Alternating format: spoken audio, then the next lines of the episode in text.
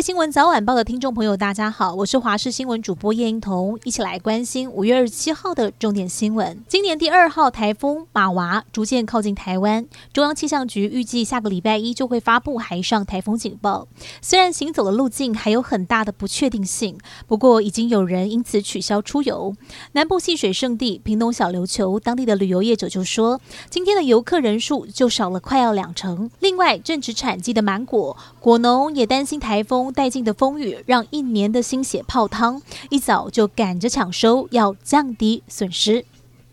知名 YouTuber 滴妹成立的手摇饮再睡五分钟，在社群媒体发出公告，内容写说最近南部水质状况异常，导致在风味上面有些微的差异，因此高雄门市将要暂停部分品项，但短短时间就把这一份贴文给撤掉。我们实际也走一趟，现场告示牌是以净水器设备异常，用这样的理由，部分商品暂时停止供应。事后对于用词不当，品牌也出面。面致歉灭火，更表示是因为最近发现煮制风味未达品牌内部标准，才会先暂停贩售部分品项。国民党总统参选人何友宜最近动作很多，要来修补党内关系。周末他进攻到高平地区，除了造势，他也跟前立法院长王金平早餐会，并且拜访之前公开支持郭台铭的屏东议长周点论，积极整合蓝营资源。又在二十五号，他特别拜访前总统马英九，要来请益国政问题。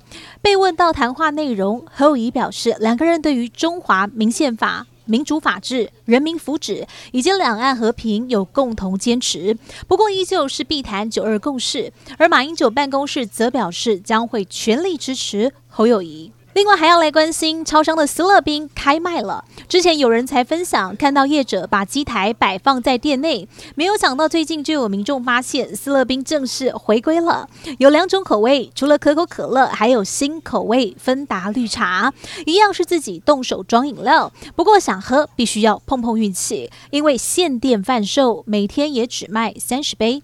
业者强调，因为还在试卖阶段，数量有限。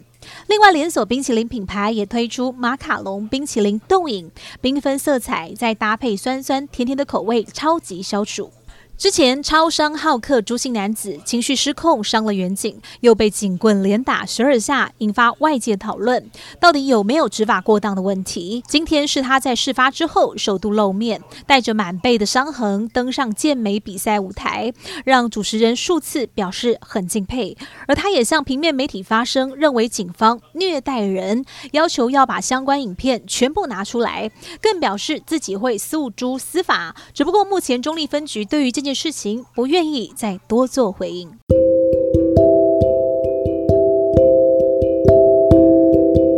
以上就是这一节新闻内容，非常感谢您的收听，我们明天再会。